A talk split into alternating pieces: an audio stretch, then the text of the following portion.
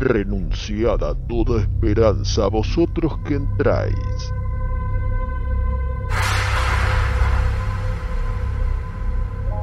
Estáis por cruzar el estigia que separa la realidad de Cineficción Radio.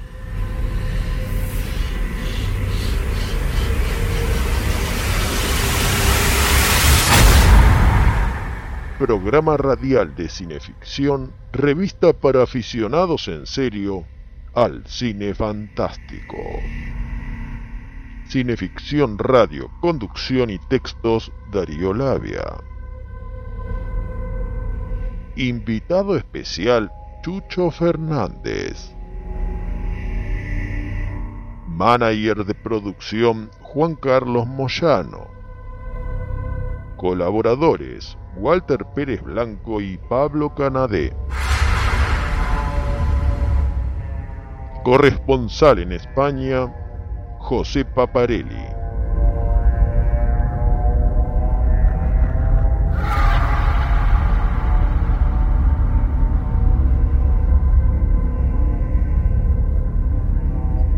Desfalleciendo casi por aquella visión, sin saber ya si me hallaba en un sitio tranquilo o en el valle del juicio final, fui presa del terror y apenas pude contener el llanto. Y en el delirio de mis sentidos debilísimos y debilitados, oí una voz poderosa como de trompeta que decía, Lo que vieres, propálalo en un programa de radio. Y es lo que ahora estoy haciendo.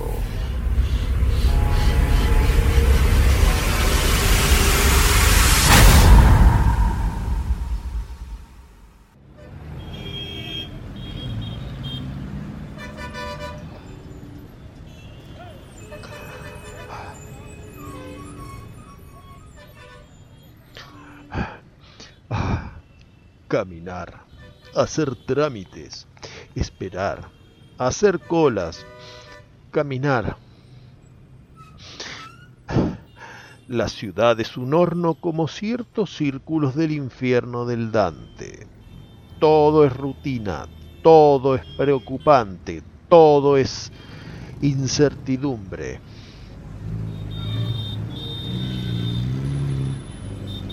Ah, un escaparate de diarios y revistas. Vamos a ver si hay alguna noticia alentadora. Renuncia el ministro de Guerra de Alemania. La Junta de Burgos elige al general Franco como jefe de Estado y de Gobierno. Hitler se autoproclama comandante supremo de las Fuerzas Armadas. Alemania anexiona a Austria. El presidente declara que el país se mantendrá neutral ante cualquier conflicto europeo. En Chile matan a 60 jóvenes que abrazaban el ideario nacional socialista.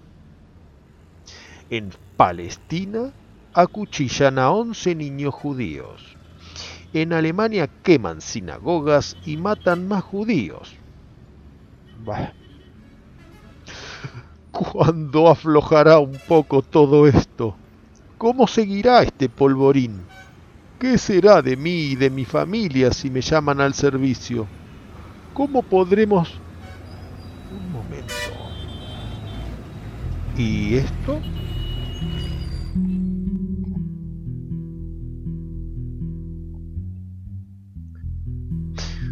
Mis ojos se posan en la portada de una revista pulp. Amazing Stories. Esta no la conocía. Y esto es algo que hay que ver para creer. Ah, pero estas historias son una cosa de locos. Torturas sadomaso, con sus atisbos de erotismo, cuerpos torneados. Ah, fantasmas de Marte, héroes apolíneos, villanos totalitarios. el amo de la telepatía, aparatos de ciencia loca, poderes extrasensoriales.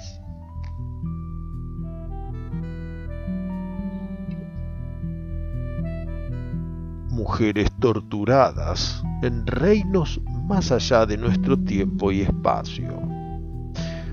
Robots que interactúan en nuestra sociedad. ¿O será en una sociedad del futuro? naves, ciudades, estructuras de tecnología avanzada, todo, todo, todo estrictamente gigante. La esencia de lo que luego será la Space Opera, el famoso BEM o Big Eye Monster, monstruo de ojos saltones.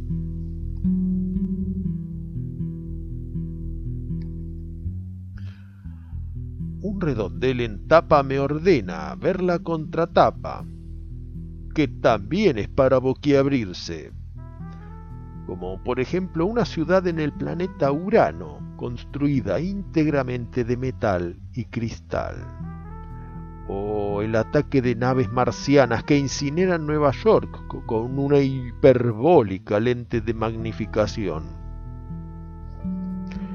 En fin, ya que como para muestra basta un botón, a continuación un pasaje de El día que el tiempo se detuvo, relato de un tal Bradner Wagner, en verdad seudónimo del autor Edward L. Rep, publicado en Amazing Stories en octubre de 1940.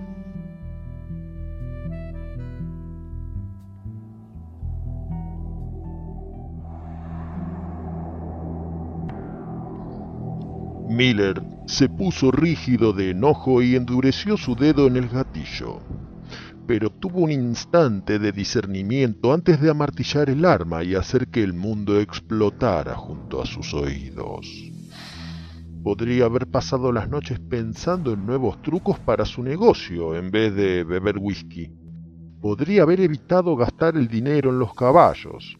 Sabía que nunca nadie había hecho plata apostando a los caballos al menos no cuando la necesitaba.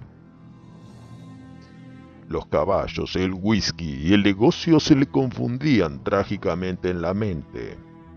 Y ahí estaba, lleno de alcohol y locura, con un arma sobre su cabeza.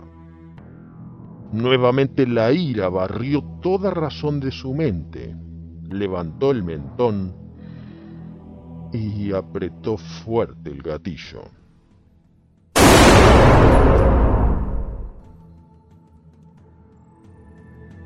Miller abrió los ojos con un sobresalto. Estaba detrás de su caja registradora. Sobre la losa del mármol había un billete de cinco. La mirada de Miller se desvió a su alrededor. Estaba detrás del mostrador, había un hombre y una muchacha bebiendo sus Coca-Colas junto a la máquina de refrescos, los estantes de las revistas, el expendedor de cigarrillos y justo delante suyo una clienta. Dios santo, pensó, esto debe ser un sueño. El sudor le perló la frente. ¿Cómo había llegado hasta allí? La curiosa mirada de la mujer lo hacía chocar con el presente. Su mano se posó sobre la caja con el dinero.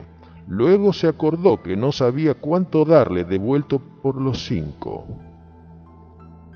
Ahora veamos, eran... ¿Cuánto le dije? La mujer no hizo ni ademán de responder. Miller repitió la pregunta, pero fue inútil. En ese momento se dio cuenta del profundo silencio que envolvía la tienda. Lentamente miró hacia los ojos de la mujer, que tenía una mirada fría, no parpadeaba ni se movía. Tenía los rasgos como congelados, los labios abiertos mostrando los dientes blancos. Miller comenzó a sentir cómo los cabellos se le electrizaban como alfileres atraídos por un imán. Volvió la mirada hacia la máquina de refrescos y lo que vio le hizo estremecer hasta el fondo de su ser. La chica que estaba bebiendo una Coca-Cola se llevaba el vaso a los labios, pero no bebía. El vaso de su pareja estaba sobre el mostrador. Fumaba un cigarrillo, pero el humo colgaba del aire como un globo informe que no se agitaba en lo más mínimo. Había algo sobrenatural en toda esa escena. Preso de una fuerte aprensión, Miller tocó a la mujer en la mejilla. Su carne estaba tibia, pero era dura como el mármol. Luego trató de empujarla y finalmente de moverla con todas sus fuerzas. Era como intentar mover una estatua de bronce de dos toneladas. Ni se movió, ni cambió de expresión. El pánico se apoderó de Miller. Llamó a su empleado Peter. El joven rubio, con un repasador envolviendo y secando un vaso, ni se movió. Miller se acercó y trató de sacudirlo, lo sopesó por los hombros, pero Peter estaba clavado al piso. Miller sabía ahora que lo que andaba mal en ese lugar era algo más grande que una alucinación o una resaca.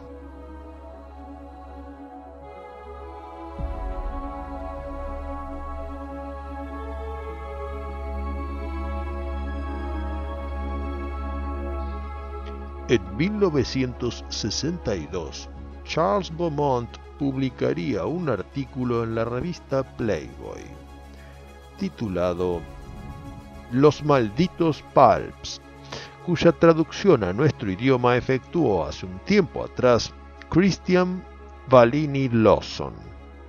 Dice Charles Beaumont, como cualquier otro narcótico, los pulps desafían el análisis racional. Algo en esas revistas congelaba las facultades críticas del adicto.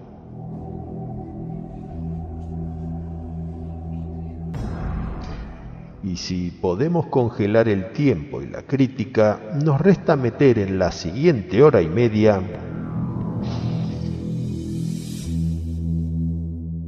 tributo a la revista Amazing Stories y a su editor, Ray Palmer, en este pulp del éter que hemos dado en llamar Cineficción Radio.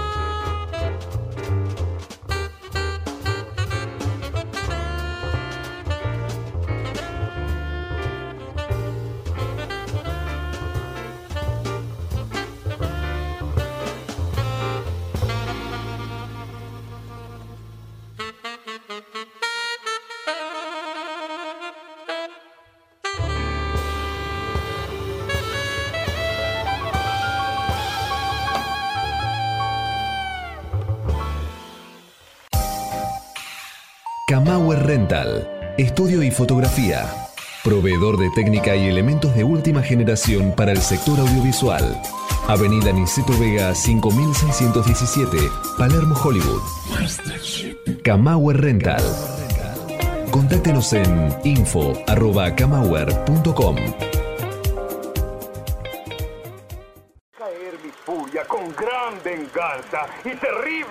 Cineficción. Domingos, entre las 20 y las 22. Soy el Señor cuando deje caer mi venganza sobre vosotros.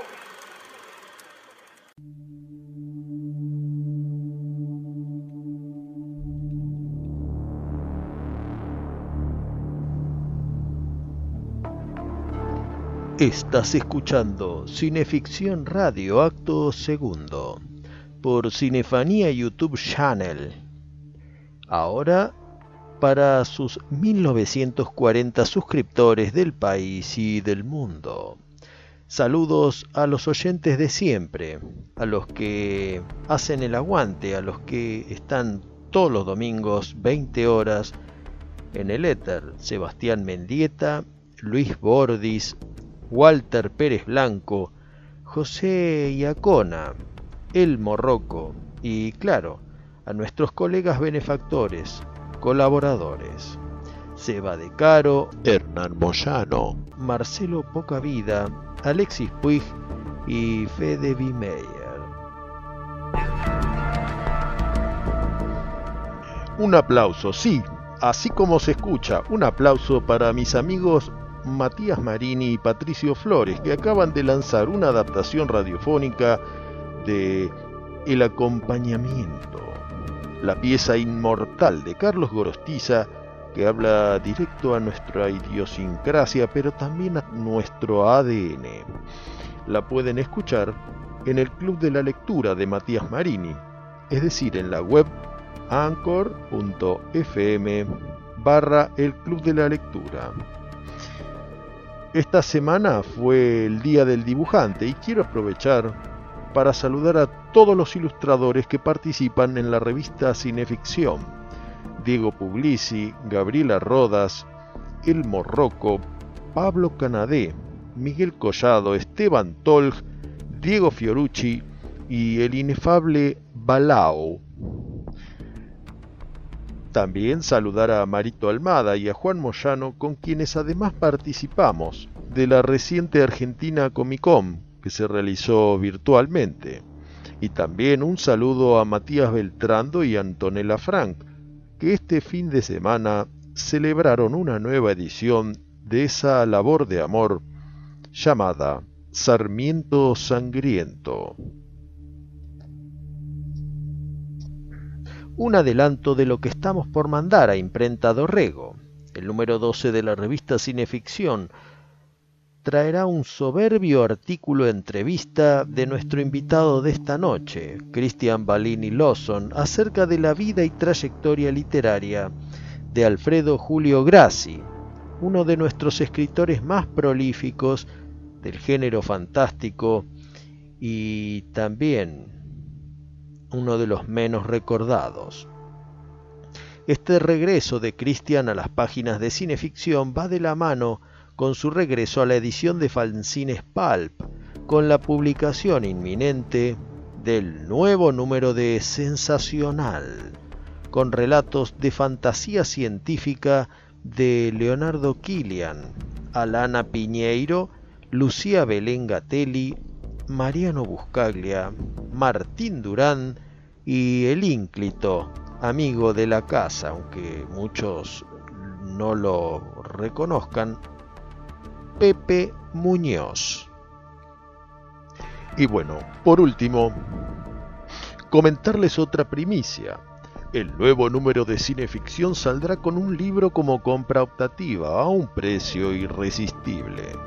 Se tratará de una antología de relatos fantásticos, una novedad que dará que hablar y de la que por ahora hablamos y vislumbramos diariamente con mi alma gemela Claudia Basalo, a quien le mando un saludo afectuoso. Es hora de ir a un interludio musical, ya que esta noche hay mucho por contar.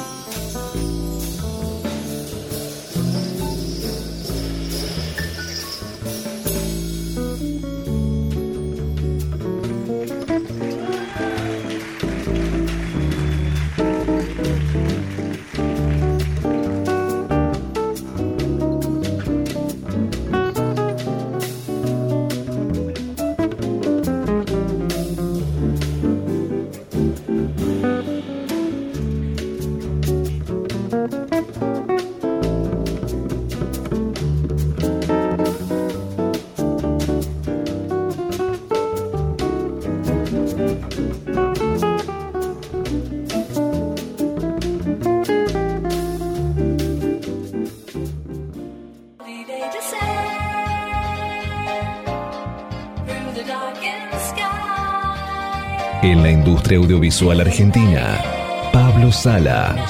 Música original y diseño de sonido para todo tipo de films. Pablo Sala. Contactanos en música arroba pablosala.com.ar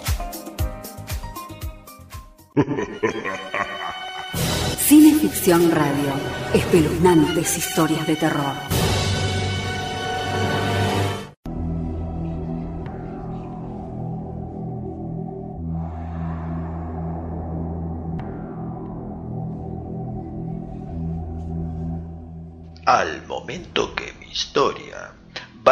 Frente a Vesta, se imprima en papel, seré un venerable patriarca que ha llegado a la edad de 19 años, de los cuales los últimos 10 los he invertido principalmente en la ciencia ficción.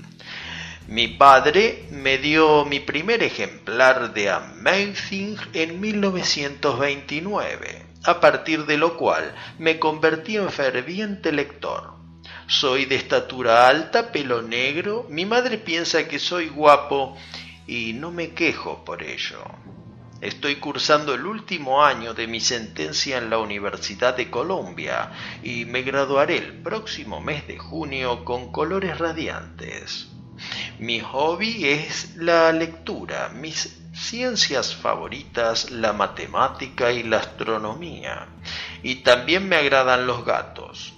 No me puse a escribir ciencia ficción hasta hace cuatro años, que recién pude comprarme una máquina de escribir. A mediados de 1938 desafié al todopoderoso editor en su despacho con varados frente a Vesta, que es mi primer relato que se publica y espero que seguirán otros más.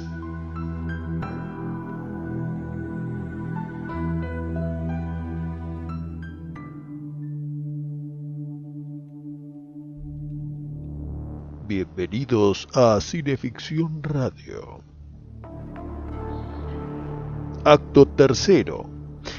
Recién era nada más y nada menos que Isaac Asimov contándonos algo acerca de su vida en la columna Conozca a los autores, una de las invenciones con que el editor Ray Palmer amenizaba cada número de la revista Amazing para que los escritores e ilustradores se expresen, pero también para crearles prensa y atención entre los lectores.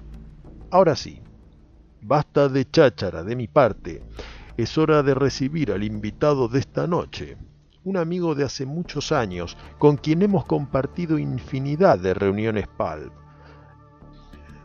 La primera, junto a Mariano Buscaglia, allá hace lustros en una esquina del barrio porteño de Caballito. Y la última, unas semanas antes de la veda pandémica, en un cafetín del mismo barrio, junto a los amigos Claudio Díaz, Martín Durán y otros. Se trata de la persona más conocedora en literatura de ciencia ficción anglosajona y vernácula. pero también experto en publicaciones, formatos, ilustradores de tapas, seudónimos de estos ilustradores, en fin, un auténtico maestro que a diferencia del grueso de los autonominados conocedores, no escatima ni se guarda ningún dato. Nos referimos al amigo de la casa, colaborador habitual de cineficción, Christian Balini Lawson. Querido amigo, vamos a romper el hielo y para ello entramos directamente en materia. En tu formidable cronología de la ciencia ficción y la fantasía en la Argentina, que el día que la publiques le dará la papa a mucho de lo hecho hasta ahora, afirmás que las primeras traducciones de relatos de la revista norteamericana Mayfin se publicaron en la olvidada revista Puki, allá en el año de nuestro Señor de 1928. ¿Podrías ilustrarnos acerca de quiénes leían Puki y qué vertiente genérica asumían esos relatos fantásticos? ¿Eran de ciencia ficción o meramente de fantasía romántica? Bueno, ¿qué tal? ¿Cómo estás, Dari? ¿Bien?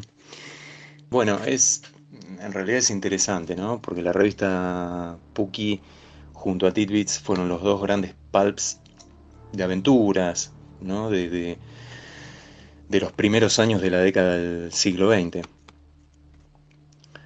Puki, sí, empezó a, publicar relatos extraídos mayormente de Amazing Stories, que era prácticamente la única revista de ciencia ficción que había para 1920 y pico, 1928 estamos hablando, ¿no? Entonces Puki eh, lo que hace básicamente es traducir varios de esos cuentos y vertirlos al castellano eh, cuentos de autores para su época como, conocidos como Harl Vincent, Kirk, Middlecraft, algún otro, eh, W. Alexander. Eh, eran cuentos básicamente con, los matices típicos de, esa época, ¿no? y con las inquietudes propias de, de, aquellos años, de aquellos primeros años. Vos pensás que era una época como muy romántica, ¿no? Para, para el ideario de la ciencia ficción. O sea que encontrabas científicos locos, monstruos creados en laboratorio que se descontrolaban. Eh, hasta, mirate, yo te diría que uno de los primeros ejemplos de, una historia de androides aparece en Puki, ¿no? En 1928, en un cuento de, Frederick Boutet. Así que había un poco de todo, ¿no? Pero también empieza a, a aparecer eh, narraciones sobre viajes interplanetarios, ¿no? Algo que era Vos imaginate, situate en esa época, 1928. ¿Cómo era la Argentina de esa época? Todavía no se había construido el obelisco para que aquellos que nos están escuchando se vayan haciendo una, idea visual y gráfica de, en qué época vivíamos, ¿no?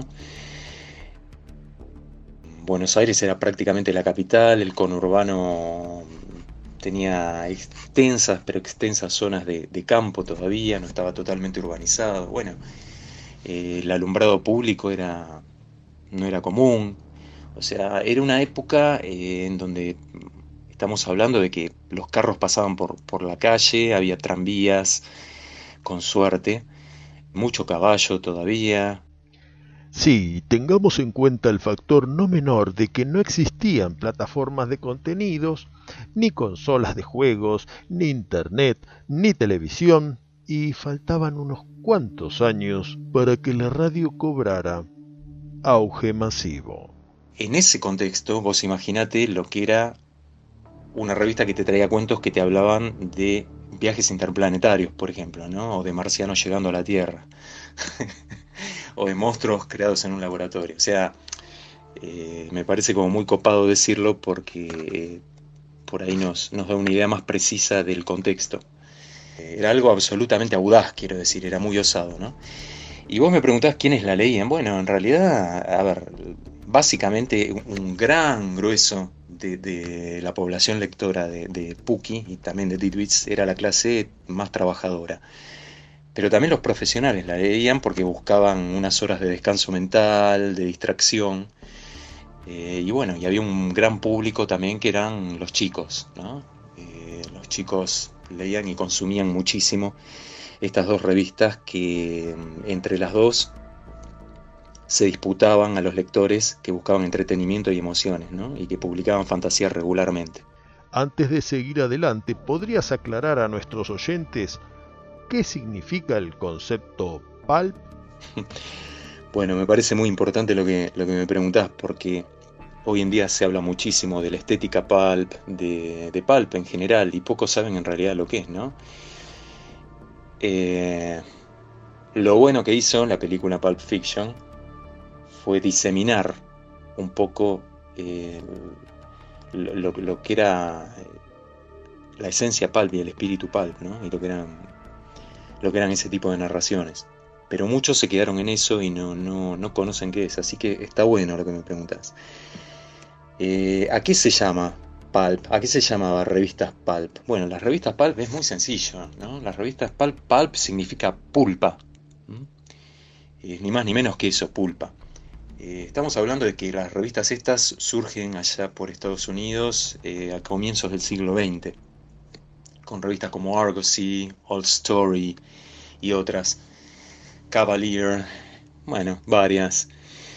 Eh, se trataba de revistas baratas, baratas, con tapas a color, retratando escenas muy impresionantes, de mucha acción, mucho dinamismo.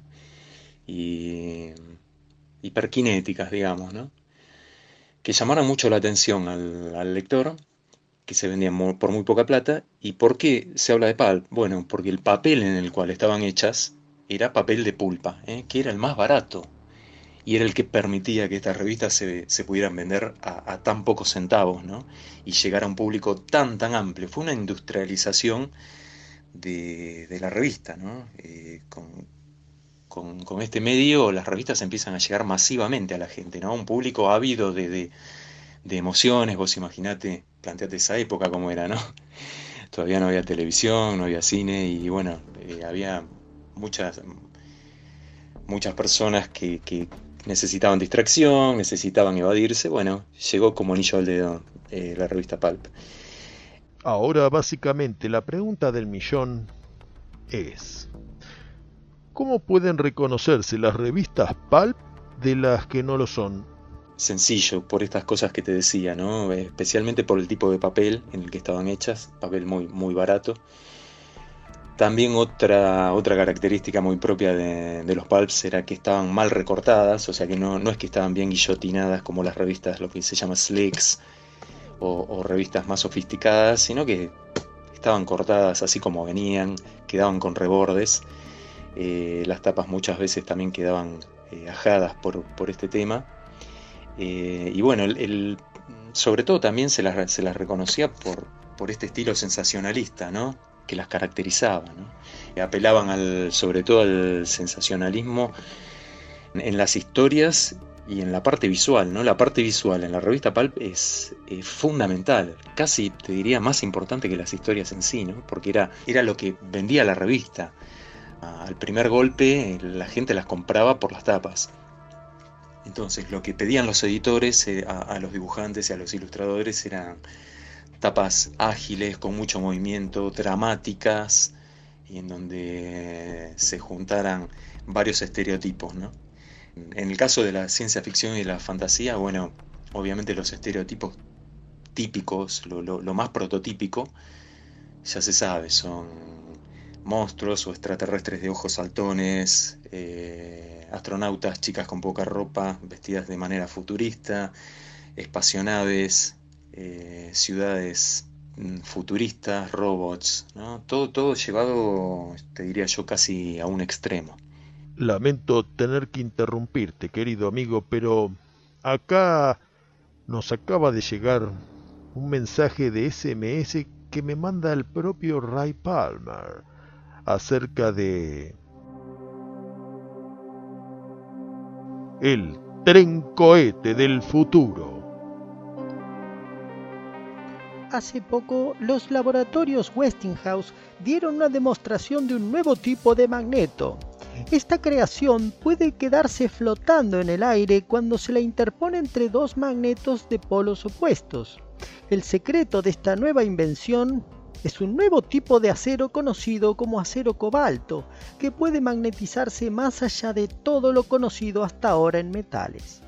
A partir de esta idea, el artista Macaulay ha creado un tren cohete suspendido magnetoscópicamente entre dos rieles de acero cobalto y aros magnetizados, que crean una repulsión que permite al vehículo avanzar suspendido en el aire a una velocidad crucero de, digamos, 800 km por hora, lo que nos permitiría ir de Nueva York a San Francisco en menos de 6 horas.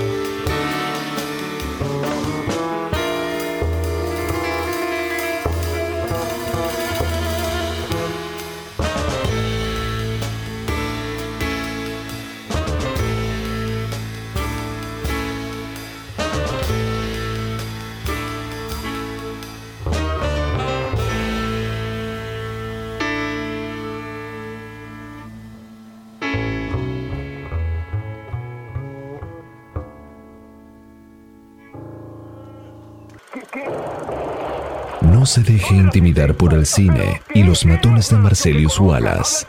Cineficción, para estar bien informado y esquivar todas las balas. Para adquirir cineficción, consulte en cinefanía.com.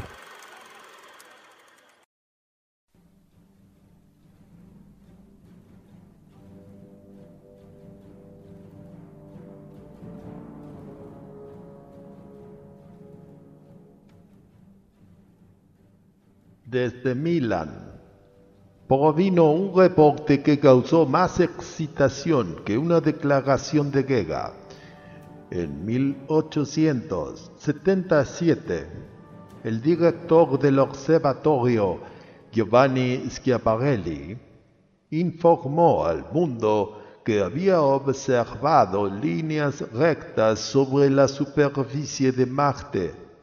Estas líneas se hacían más oscuras durante el deshielo de las capas polares y se desvanecían a medida que la estación marciana avanzaba. El italiano Schiaparelli denominó estas líneas como canali, que significa surco o estrecho, pero el mundo lo tradujo como canales. Eso significaba que en Marte podía haber no solo vida, sino vida inteligente. Muchos científicos serios se convencieron de que el planeta rojo albergaba vida inteligente y comenzaron a pensar en métodos para comunicarse.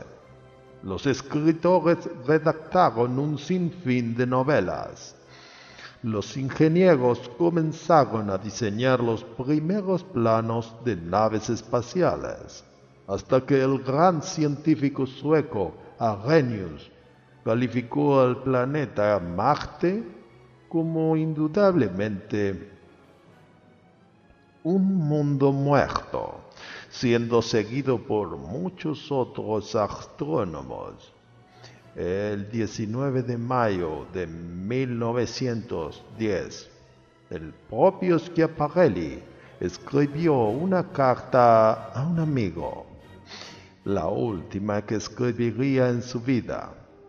confesando que no he logrado llegar a una conclusión acerca del fenómeno de Marte, así que tengo que concordar con señor Arrhenius. Las líneas de Marte a las que hay que evitar referir como canali pueden ser explicadas por la mera acción de fuerzas físicas naturales.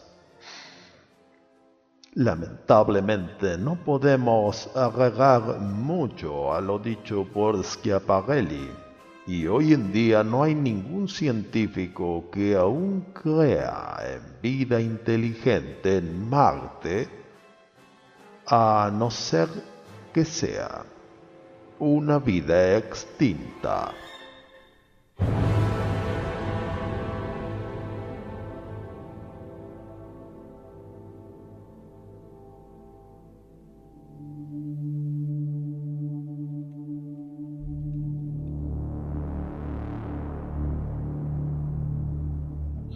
Esto es Cineficción Radio, acto cuarto por Cinefanía YouTube Canali. Recién era la columna de Willy Ley, Marte, el planeta de la guerra.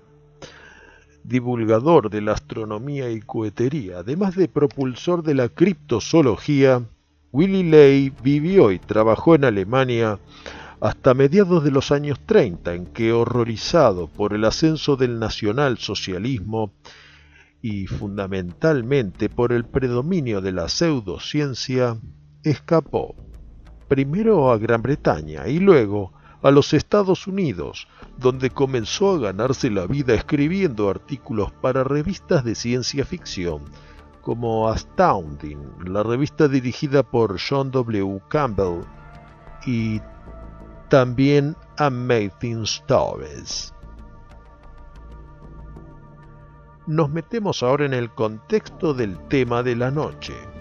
En 1938, Amazing Stories, la revista fundacional de la ciencia ficción iniciada allá en los años 20 por Hugo Gersbach, era un desastre. Solamente vendía 27.000 ejemplares. En junio de ese año, al sentarse por primera vez en el despacho de editor Ray Palmer, aumenta a 45.000 y luego sucesivamente a lo largo de los años llegará a la friolera de 180.000 ejemplares. Palmer confesaría que uno de sus secretos fue aprender a distinguir a los autores que escribían ciencia ficción por amor a la ciencia ficción de los que la escribían por amor al cheque pero hay una pequeña anécdota que pinta de cuerpo entero los recursos de Ray Palmer y también al público que seguía fielmente a la revista Amazing. Así que le damos la palabra a Christian Balini Lawson para que nos cuente una de las perlas que nos tenía reservadas para esta noche. Corría el año 1938 en Norteamérica un tipo que había quedado muy mal por un accidente, había quedado con una talla muy baja, era petizo, mm, un poco jorobado, y que se llamaba Ray Palmer, era el nuevo director de la revista Amazing. Era un tipo, bueno, que tenía una comprensión, digamos, bastante exhaustiva y un conocimiento casi integral de lo que era la táctica publicitaria, ¿no? En una época tan temprana como esa. Bueno, él tomó el cargo de director de Amazing Stories ese año. En esa época, para que todos nos ubiquemos, la revista líder era Astounding Science Fiction de John Campbell, que presentaba la, mejor parte, digamos, de los autores que después iban a ser los grandes consagrados de la ciencia ficción. Robert Heinlein, Isaac Asimov, Theodore Sturgeon, Ron Hubbard, el creador de la Dianética, Alfred Van Vogt, Simak, Katner, lo mejor. Hasta donde reinaba, eh, digamos, en forma suprema entre las demás revistas. Pero entonces Raymond Palmer sacó este truco de la galera y cambió todo. ¿Qué fue ese truco? El misterio Shaver.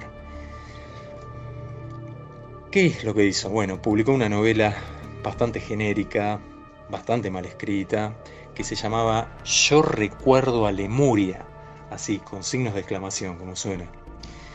¿De qué trataba? Bueno, trataba de unas criaturas llamadas Deros, que significaba Detrimental Robot, ¿eh? robot perjudicial, que eran unos seres robóticos que vivían ocultos eh, en las sombras, al amparo de las sombras contra la humanidad, eh, pero que se estaban preparando para sembrar grandes males entre nosotros. ¿no? Nada del otro mundo en realidad, si nos ponemos a pensar. Excepto que Ray Palmer le juraba y le perjuraba a sus lectores, que en realidad consistían mayormente en adolescentes fácilmente impresionables, que esta historia era cierta, que era verdad, y que a Richard Shaver lo habían obligado ciertos poderes existentes para que la presentara como ficción o de lo contrario nadie, incluidos los jefes de Palmer, Stephen Davis, se atrevieran a publicarlo. O sea que la única que quedaba era publicarlo como ficción. A ver, suena bastante delirante, ¿no? Bueno, agárrense, la parte realmente delirante viene a continuación. Mientras Richard Shaver estaba dándole curso a, no sé, media docena más o menos de novelas con este misterio Shaver, eh, cada una más loca y más mala que la anterior, desde 1945 a 1948, la venta de la revista se disparó vertiginosamente, hasta irse por las nubes. Y así, Amazing sobrepasó de la noche a la mañana a Stoughton dándole una paliza tremenda en ventas a, bueno, las demás publicaciones, ¿no? Y así se convirtió en la revista más vendedora de la ciencia ficción. Pero no solo de esa época, no, sino de todas las épocas. Una cosa impresionante, ¿no? En fin, la anécdota realmente interesante viene ahora, que es la que contó alguna vez el dibujante Bill Dietro. Bill Dietro era un artista que en los años 40 era un jovencito. Él era suscriptor de Amazing y tenía 14 años allá entre mediados y fines de los años 40. Vivía en Chicago, que es donde se publicaba Amazing en, ese, en aquel entonces. Bueno, un día Bill recibió una misteriosa llamada telefónica preguntándole si le gustaría ayudar en la guerra secreta contra los Deros. Por supuesto, él respondió que sí, le dieron una dirección para que fuera ese viernes a la noche y le advirtieron que no dijera nada, nada sobre esta tarea que se le había asignado. Así que bueno, el viernes a la noche, Bill salió escondidas de su casa y obedientemente fue a la dirección que le habían dado, que resultó ser nada menos, ni más ni menos que el edificio donde funcionaba, qué casualidad, el imperio editorial Sif Davis editores de Amazing Stories. Bueno, Bill se tomó el ascensor y subió hasta el piso indicado. Se encontró en un pasillo oscuro, poco iluminado. Vio una luz que salía por debajo de, la puerta, del otro extremo. Fue caminando por el pasillo hasta la puerta, golpeó, se cercioró de que era el número que le habían dado, empujó la manija y entró. Estaba abierto. ¿Con qué se encontró? Había una mesa larguísima y no sé, tal vez más o menos, pongamos 10, 12 chicos, según cuenta él, ¿no? Eh, todos adolescentes, todos sentados y muy serios, ¿no? Bueno, Bill se sentó también y todos se quedaron esperando callados. Pasaron unos 10 minutos y entra al cuarto un hombre, medio jorobado, petizo, vestido de traje. Era Ray Palmer, por supuesto, que les explicó que los Deros estaban por dar su próximo golpe contra la humanidad, que no sospechaba nada, por supuesto, la humanidad sobre esto, y bueno, y que era deber de los muchachos que estaban en esa habitación, reunidos ahí, eh, pasar el resto de la noche eh, avisándole a toda la gente que pudieran sobre la lucha contra los Deros, para que no los agarrase desprevenidos. Bueno, Palmer tenía listas con miles de direcciones, que los chicos iban copiando en sobres en blanco. Tenía también papeles que eran miles de advertencias, ¿no? dobladas, avisos. Y estos avisos estaban listos para pegar también, ¿no? tenía también miles de estampillas que los chicos iban mojando y pegando en los sobres. Después terminaron con todo eso y cuando Bill se dio cuenta ya era el amanecer. Palmer finalmente los hizo jurar a todos que mantendrían el secreto y bueno, les agradeció por ayudar a salvar la humanidad.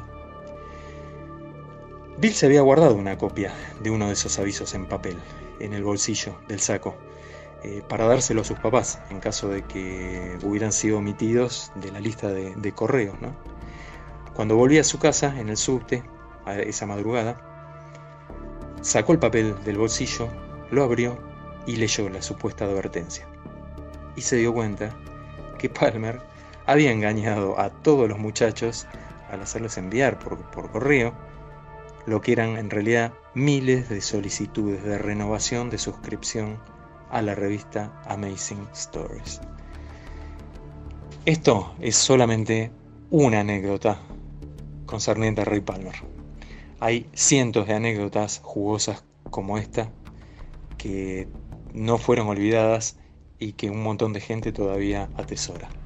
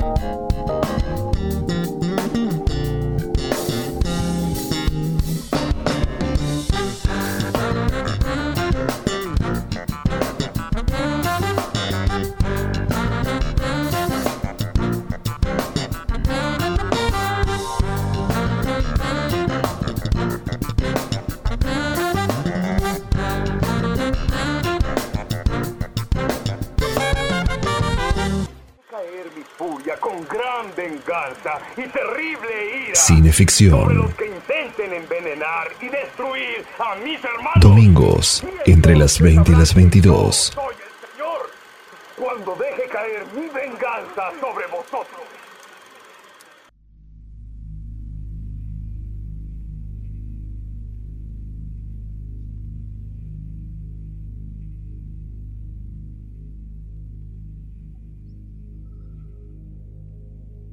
Nos acercamos ahora a Europa, pero no al viejo continente, sino a la célebre luna de Júpiter, donde se levanta la ciudad de Or, completamente construida de plástico, tanto transparente como opaco, que la tornan en una urbe tecnológica y a la vez una maravilla de la ciencia los habitantes de Or se transportan en ciertos gusanos gigantescos a los que han domesticado. Bueno, creo que Frank Herbert, autor de Duna, debería tomar nota. Y, un momento, los habitantes de Or son muy parecidos al querido Brack, archivillano del fantasma del espacio, con lo cual tenemos que cursarle también un telefonema a Hanna-Barbera.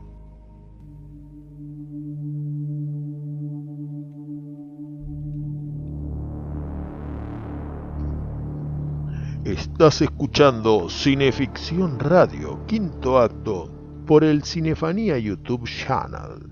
Recién recorríamos una de las contratapas de Amazing durante la época previa a la guerra, que nos transportaba literalmente a otros mundos, o en este caso puntual, a lunas de otros mundos, merced a párrafos nutridos de fantasía y ciencia, pero también a la mano maestra de los ilustradores de planta de la revista.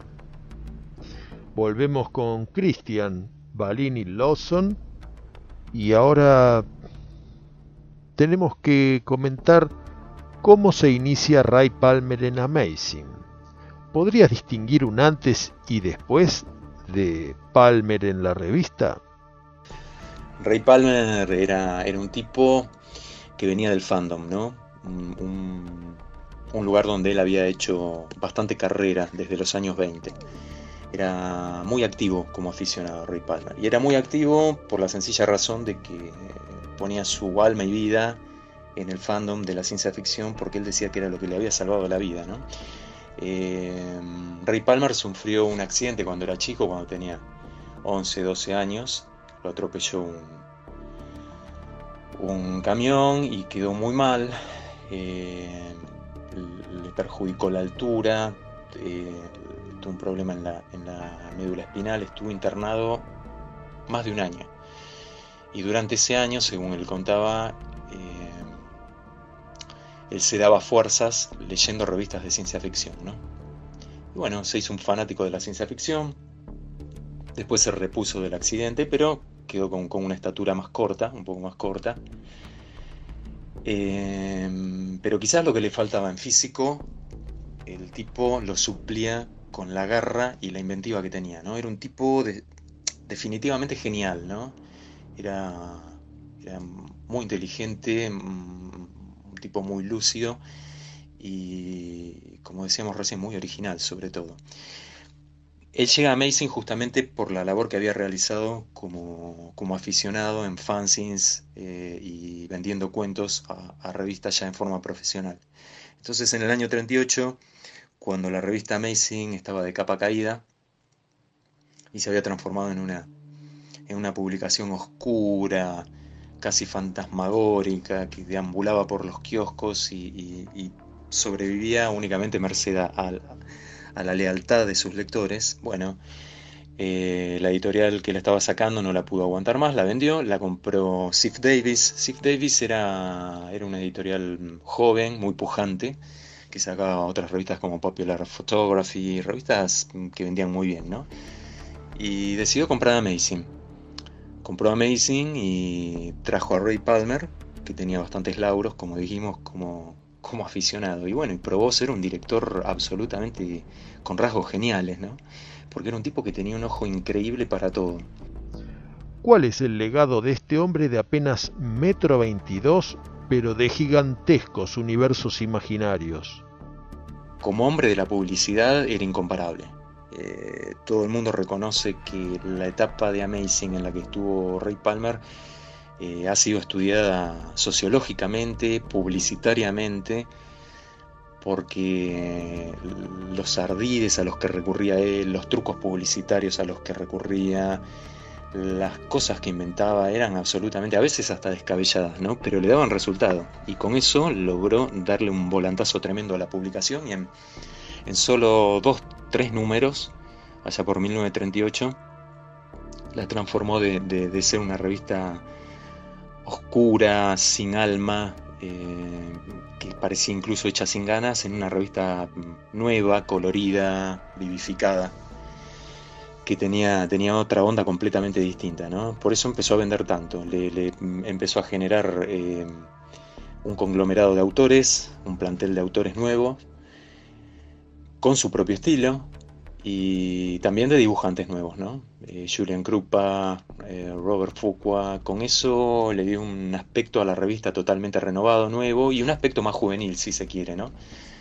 Pero lo hacía abiertamente, lo hacía abiertamente esto. ¿Qué era lo que llamaba la atención de Amazing?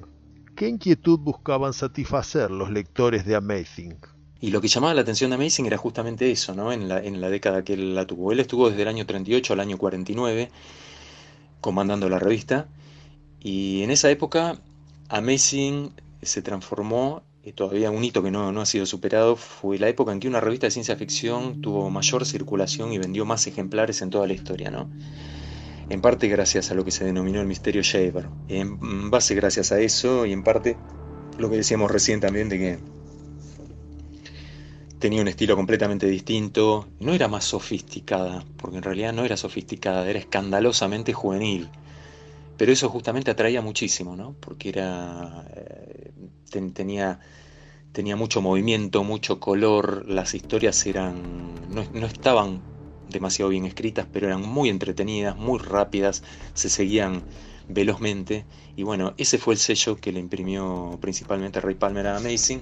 Amén, amén de, todos estos temas lúdicos, todos estos juegos que él inventaba con los lectores, en donde los hacía participar de una manera feroz para que siempre hubiera polémica. ¿no? La, la, idea de él básicamente era siempre generar alguna polémica o algo como para apoyar más a la revista y que la, revista estuviera siempre en boca de todos.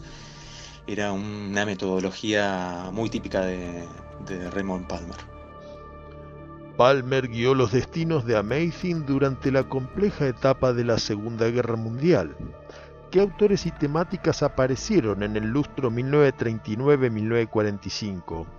¿Y qué contrastes encontrás en la Amazing de preguerra con la de posguerra a partir de 1946? Bueno, eh, qué interesante, qué interesante lo de la Segunda Guerra Mundial, ¿no?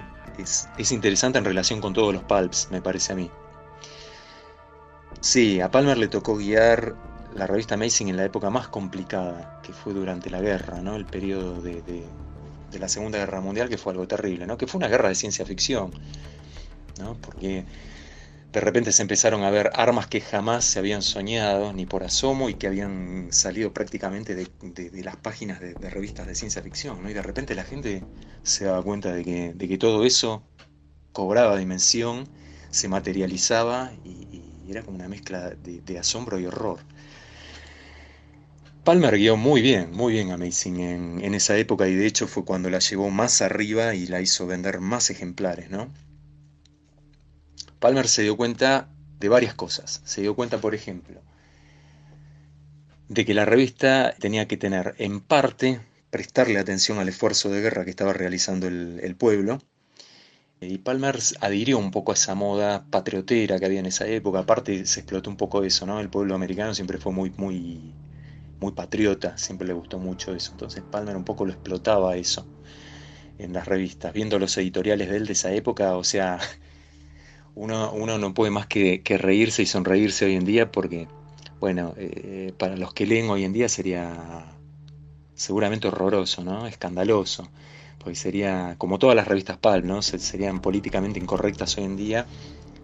Hoy que vivimos en una época donde se habla de liberalidad, de que todo está permitido, de, que hay amplitud de mente, pero sin embargo la gente está más sensible que nunca, ¿no? y hay que tener mucho cuidado con, las palabras que se utilizan porque todo el mundo se ofende.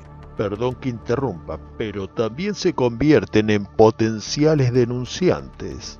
Eh, en esa época vos imaginátelo a, a, Palmer hablando de los japos, por ejemplo, ¿no? que eran los japoneses, y diciendo, bueno, se la vamos a dar, les vamos a clavar la bayoneta en la cabeza, cosas así, ¿no? Era, un poco como, como incentivar a las tropas porque él también sabía que tenía un gran público eh, lector que estaba en, en el frente. Los chicos de 18 años que iban a la Segunda Guerra Mundial se llevaban en las mochilas chicles, botellas de Coca-Cola eh, y revistas de ciencia ficción. Es así. Eh, terrible como suena, es así. Y bueno, Palmer explotaba un poco eso, ¿no? Les, daba, les trataba de, levantar un poco el, el, ánimo a las tropas. Y al mismo tiempo también sabía que la gente, la gente que estaba, que padecía las penurias de la guerra, pero que no había ido al frente, pero que, a la cual se le racionaba la comida, no encontraba alimentos, eh, tenía problemas de trabajo, etc. Lo que necesitaba era un escape cotidiano. Entonces, eh, lo que vos más encontrás en ese periodo del 39 al 45 son cuentos que trataban de, de, evadirte, de llevarte a otros planetas o al futuro, a donde sea, con una idea ¿no? absolutamente a veces a veces naif eh, para lo que son los cánones de hoy en día, ¿no? Todo era como, como grandioso, gigante, vasto, ¿sí? O sea, si imaginabas una ciudad del futuro tenía que ser gigantesca, si imaginabas una nave espacial tenía que ser gigantesca, del tamaño del Titanic, ponele. Y todo así, ¿no? Pero bueno, no, no cabe duda de que, de que Palmer era realmente un tipo de excepción, era un tipo excepcional, en donde siempre estaba imaginando algo nuevo, siempre, siempre, siempre algo nuevo, eh, te salía con alguna novedad cada mes, vos nunca sabías a qué atenerte con Palmer, ¿no? Eh, inventaba autores, inventaba seudónimos, publicaba incluso fotos falsas de autores, les, llegó a, llegó a armar números especiales eh, con autores que estaban en el frente, con cuentos escritos por autores que estaban en el frente. A algunos les asignaba correctamente grados y a otros se los inventaba. Comandante, teniente, soldado, etc. Era, a ver, vamos, era, era un tipo así, Palmer, ¿no? un tipo brillante que continuamente estaba con un pie en lo que era lo publicitario y, definitivamente lo sensacionalista. ¿no? Así que me parece que esa es la, principal diferencia entre la Amazing de preguerra con la de posguerra. ¿no? Em, y, y, la de posguerra de 1946, bueno, imagínate. Por lo pronto, me imagino que la guerra nos ha extirpado como ladrón por la noche la inocencia, ¿no? Imagínate un público, un público que vio cosas increíbles, ¿no? Armas increíbles. El AB-2, que fue el principio de la cohetería y de la aeronáutica prácticamente. Por más que había estado Tsiolkovsky antes y todo, pero básicamente fue eso. Eh, la bomba atómica, Después de eso, o sea, no, no quedaba como mucho espacio para la ingenuidad y la inocencia. Así que lo que empezás a ver después del, 46 es un poco la, explotación de, temas atómicos, ¿no? que fue, me parece, la principal preocupación de la gente eh, después de la, de la Segunda Guerra. Muchas gracias, querido amigo, por la paciencia y por tu generosidad al responder todos nuestros interrogantes. Espero que podamos vernos pronto porque ando muy ansioso por ojear y leer el nuevo número de Sensacional, el fanzine Pulp que hace tiempo tenés en gateras y que esta pandemia ha postergado desde hace rato.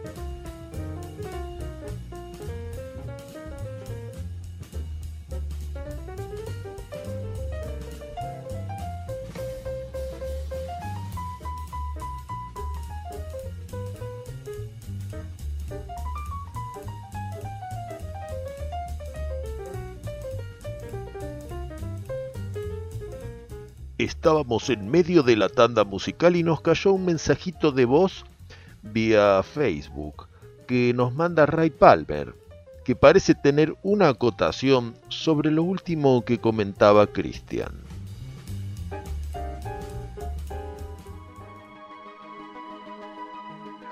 Las profecías contenidas en las historias publicadas en Amazing han sido reconocidas desde hace mucho tiempo.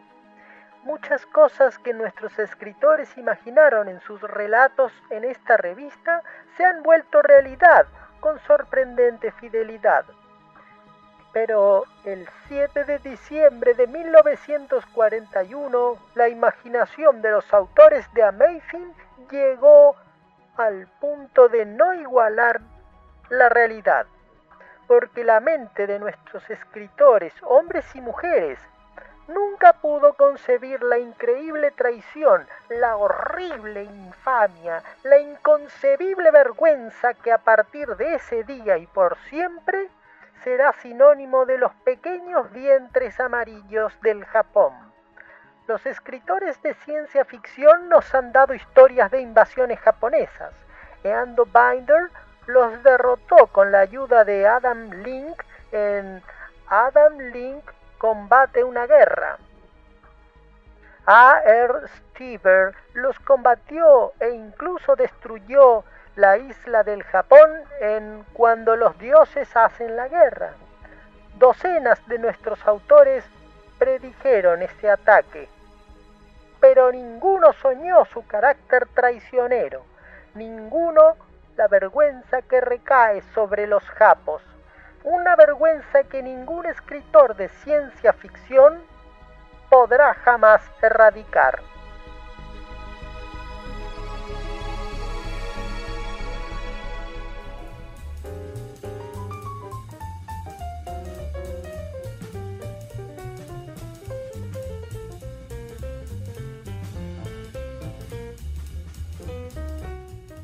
hemos decidido pasar completo el audio de Ray Palmer tan solo como testimonio histórico, y su rabiosa bajada de línea racial no representa la opinión de nuestra redacción ni tampoco de nuestros entrevistados o colaboradores. Para cualquier queja pueden contactarse con Thief Davis Publishing Company al 185 de North Wabash Avenue, Chicago, USA.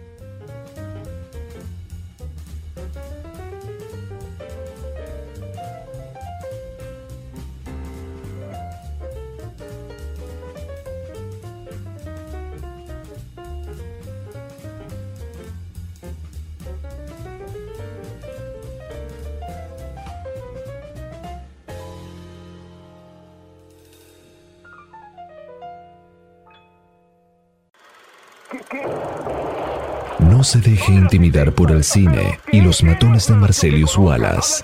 Cineficción, para estar bien informado y esquivar todas las balas.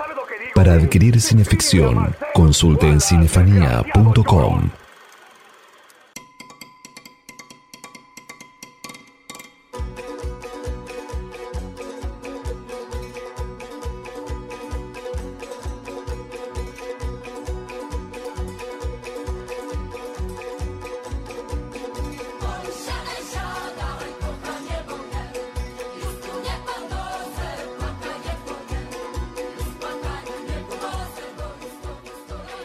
En Polonia en 1913 y vine a Norteamérica mucho antes de tener la habilidad de recordarlo.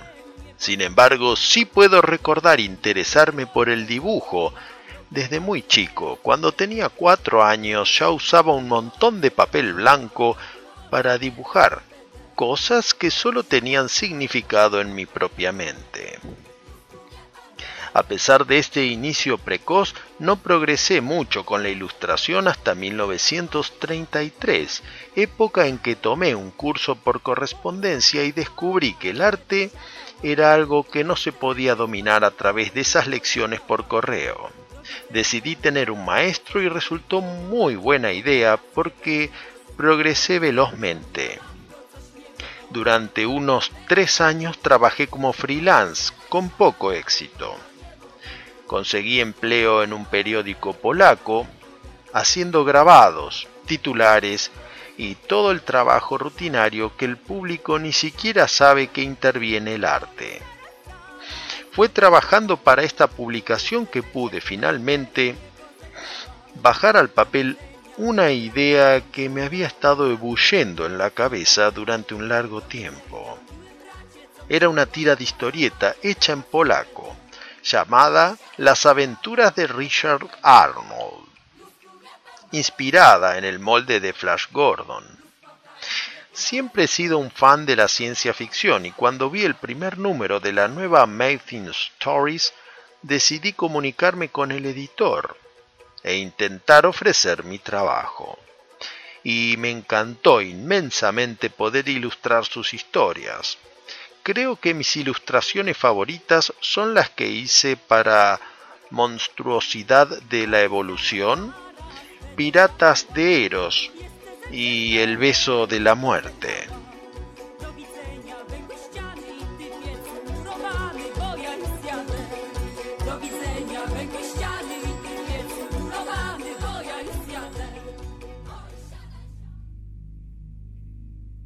Bienvenidos a Cineficción Radio, último acto por el Cinefanía YouTube Channel.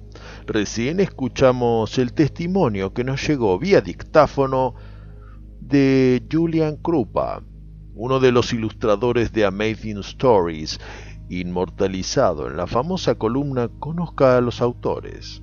Ahora nos vamos a una contratapa.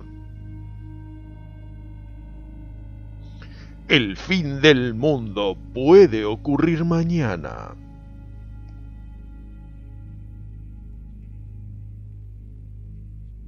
La mayoría de nosotros no piensan en serio acerca de esa frase remanida, el fin del mundo. Eso es algo distante, en un futuro brumoso, tan lejano de nuestra realidad diaria que ni siquiera vale la pena pensarlo. Escuchamos a científicos hablar de un posible fin del mundo, cuando el sol se enfríe y su luz sea insuficiente para permitir la vida en la Tierra se ha dicho que esto podría pasar dentro de un millón o más, 10 millones de años. ¿Por qué preocuparse por algo que no ocurrirá hasta que el país en que vivimos sea olvidado o se convierta en leyenda? Ciertamente. Pero, ¿qué pasaría si el mundo no llegase a su fin dentro de 10 millones de años debido al enfriamiento de nuestro Sol sino que terminara ahora o mañana. Mañana, dirán con tono de burla. Pero podría ocurrir. Hay muchas maneras en las que podría ocurrir, maneras perfectamente lógicas en que la vida en la Tierra podría ser barrida. En la revista Amazing se hipotetizaron varias posibilidades, desde aquella sugerida por el relato de Poe, conversación entre Eiros y Charmión, con la Tierra atravesada por la cola de gas venenoso de un cometa, hasta la espectacular idea de la transformación del Sol en una supernova que devore a nuestro planeta el cine de matiné, no el cine de grandes salas, sino el de barrio, nos ofrecerá una interesante hipótesis. Estamos perdidos. Ese planeta viene hacia la Tierra y nada ni nadie puede pararlo.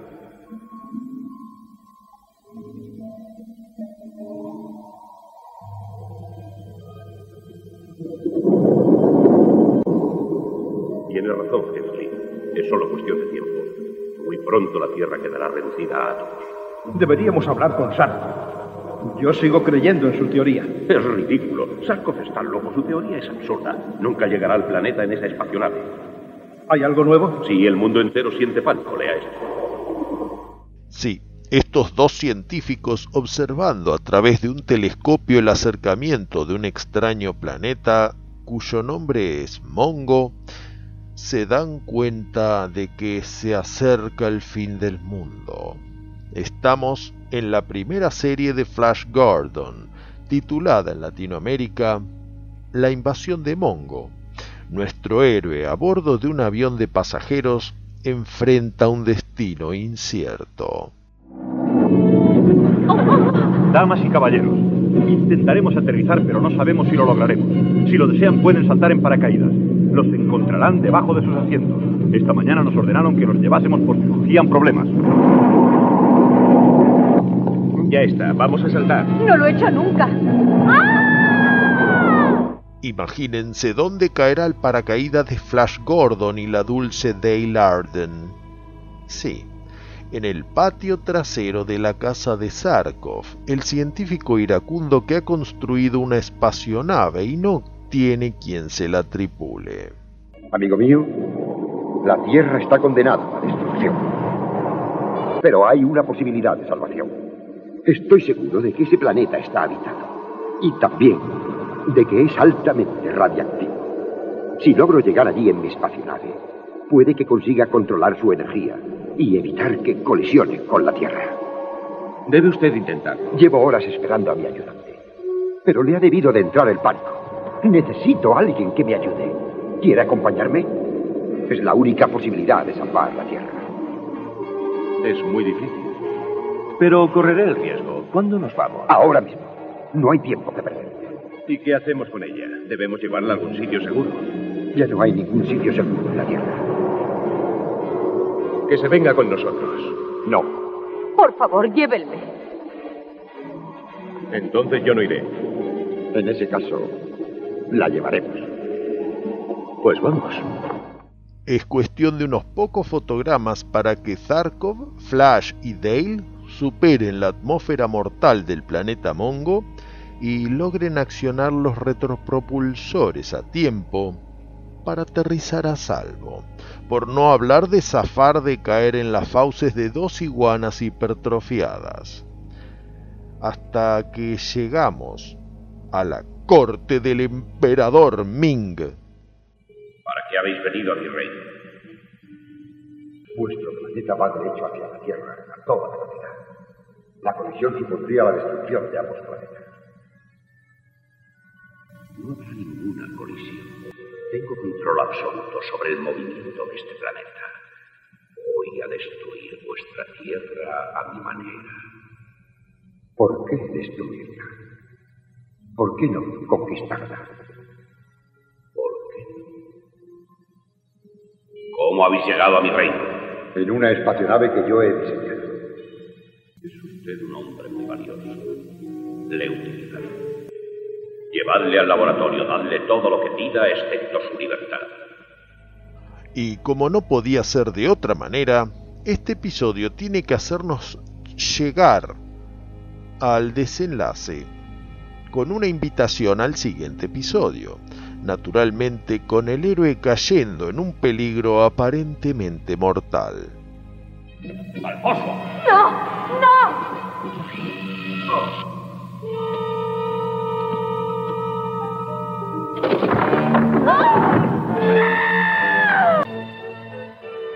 Próximo episodio, El túnel del terror.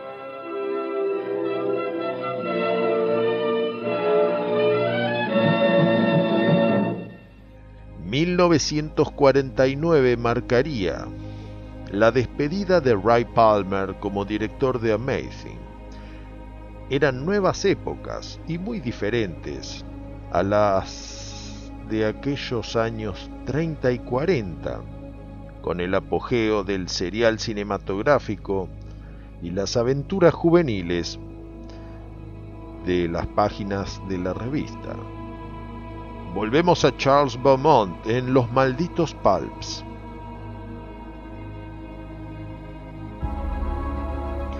Es fácil mirar con desprecio a las revistas amarillas que se van desmenuzando y a sus responsables, pero en lugar de ello deberíamos celebrarlas, porque les debemos una incalculable deuda de gratitud. Las revistas Pulp estimulaban, aguijoneaban y sacudían nuestras jóvenes neuronas. Ampliaron nuestros estrechos horizontes, nos brindaron una salida para nuestra natural violencia reprimida. Se las acusaron de ser propagadoras de la delincuencia, pero si echamos un vistazo en los registros criminales del momento, veremos que los verdaderos delincuentes rara vez leían otra cosa que no fuera lo que decían los paquetes de cigarrillos. Los pulps nos ayudaron en muchas formas, nos enderezaron, nos reconfortaron, nos llevaron a apreciar la literatura y nos prepararon, sí. Nos prepararon, si no para la vida, entonces al menos para los sueños.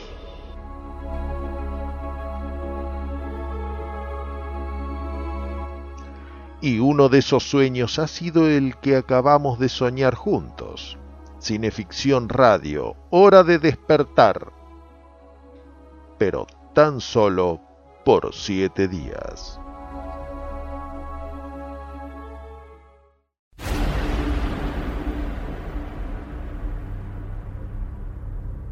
Queridos amigos, esto ha sido Cineficción Radio.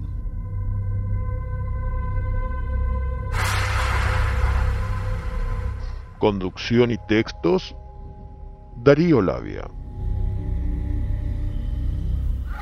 Relatos, Chucho Fernández.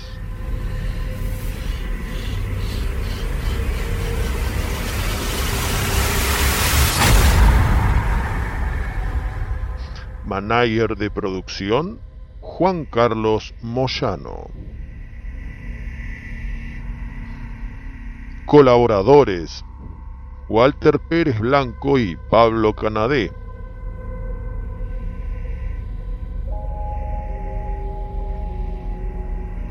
Corresponsal en España, José Paparelli.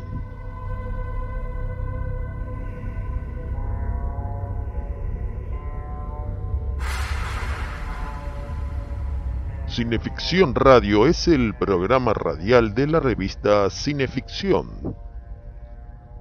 Cineficción Radio todos los domingos, 20 horas, por el éter del canal YouTube de Cinefanía. Y luego se puede escuchar en anchor.fm, Spotify y numerosas plataformas. Cineficción Radio, el programa que refleja sus datos en IMDB. Respalda Estudio Iacona. Para proteger una idea, mejor registrarla con los mejores. Estudio Iacona.